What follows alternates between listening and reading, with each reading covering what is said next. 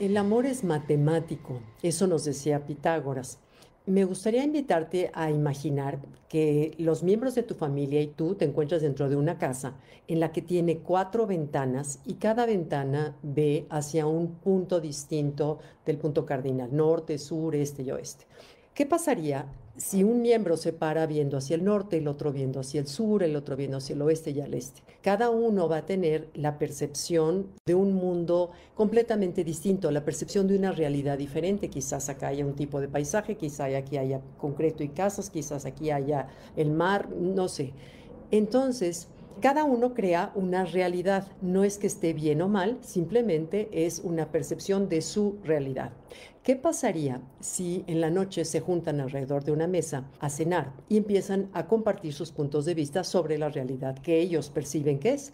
Seguramente van a surgir discusiones, incluso hasta podemos llegar a tener rupturas.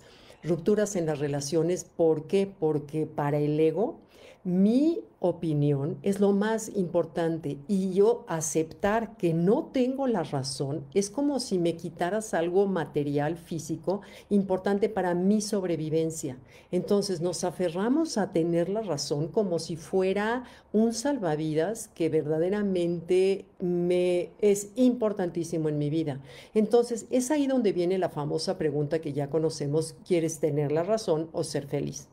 Pitágoras nos explica cómo podríamos evitar no solamente discusiones alrededor de una mesa, cómo se podrían evitar guerras entre los países, entre las comunidades, en el mundo entero.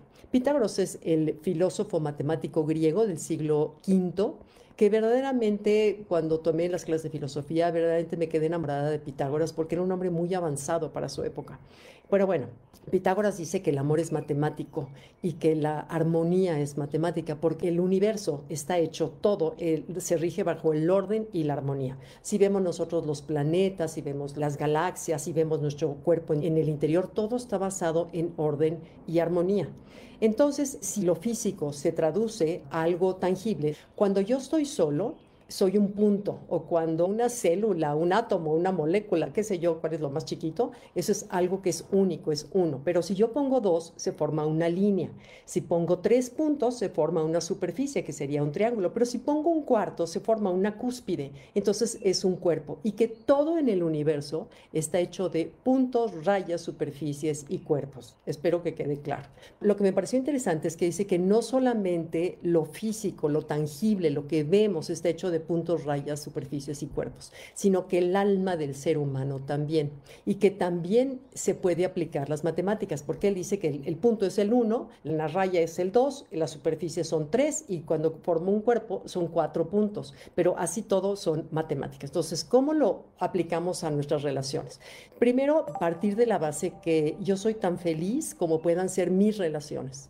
No puedo ser feliz si yo estoy peleada con medio mundo. No hay manera de que sea feliz. Entonces somos tan felices como sean nuestras relaciones. Entonces por eso es importante entender este concepto. Dice que el número uno representa la razón. O sea, yo solamente puedo tener la razón cuando estoy sola.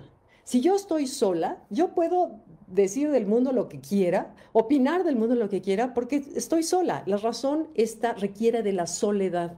En el momento que yo tengo una persona enfrente de mí, llámese un hijo, un, un esposo, una amiga, un compañero de trabajo, en ese momento yo ya no soy dueño de la razón. En ese momento se convierte en número dos, que es la opinión. El dos es la opinión. Tú tienes una opinión, yo tengo una opinión, y cuando hay respeto entre tu opinión y mi opinión, el dos que ese es el 2 más 2, se forma el 4. El 4 es el número de la justicia. Cuando hay respeto en la relación, hay una justicia.